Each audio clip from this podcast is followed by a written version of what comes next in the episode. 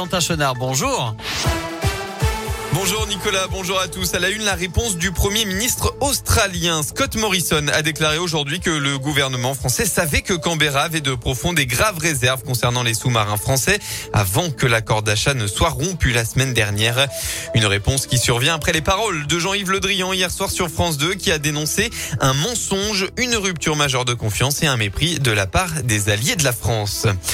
Bien moins de manifestants hier. Le dixième samedi de manifestation contre le pass sanitaire à Lyon a rassemblé 1500 personnes dans deux cortèges. Le premier devant l'hôpital Édouard Herriot où se trouvaient 500 personnes. Le second à la gare des Brotteaux avec environ 1000 manifestants selon la préfecture. Aucun débordement n'a été signalé.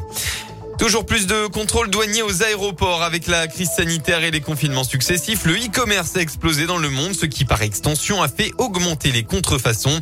62% des saisies de 2020 ont été réalisées dans les bureaux de fret express et postal. C'est pourquoi les contrôles à la douane sont très réguliers.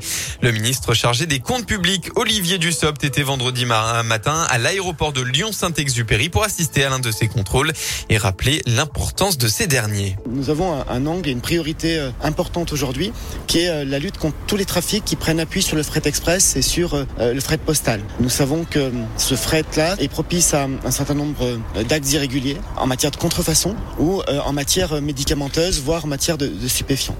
Nous développons ce type d'intervention avec du ciblage, avec de l'analyse de données. C'est ce qui nous a permis, par exemple, en 2020, de battre des records en matière de saisie de contrefaçon. Ce sont presque 6 millions d'objets contrefaits qui ont été saisis. Ce sont aussi des, des saisies de produits qui sont dangereux pour la santé des clients, des acheteurs, produits médicaux qui n'en sont pas, produits qui contiennent des substances dangereuses. Et donc nous y sommes très attentifs. Depuis le 1er juillet dernier, la collecte de la TVA a été élargie aux ventes en ligne de moins de 22 euros.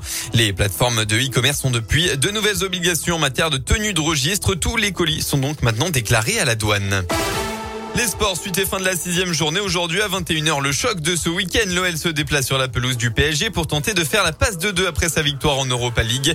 Les Lyonnais affronteront le leader Santiago Mendes, Léo Dubois, Nimoussa Dembélé, tous les trois blessés.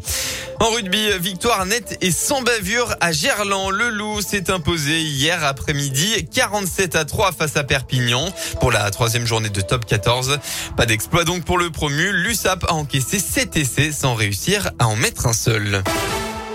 On passe à la météo. Et oui, c'était le déluge. Hein. Cette nuit dans le Rhône, la perturbation est arrivée en fin de soirée avec de grosses pluies, beaucoup de vent et quelques orages. Ce matin, une accalmie est prévue dans le département, mais malheureusement, ça devrait empirer cet après-midi. La pluie va faire son retour avec euh, des rafales de vent dans l'ouest rhodanien.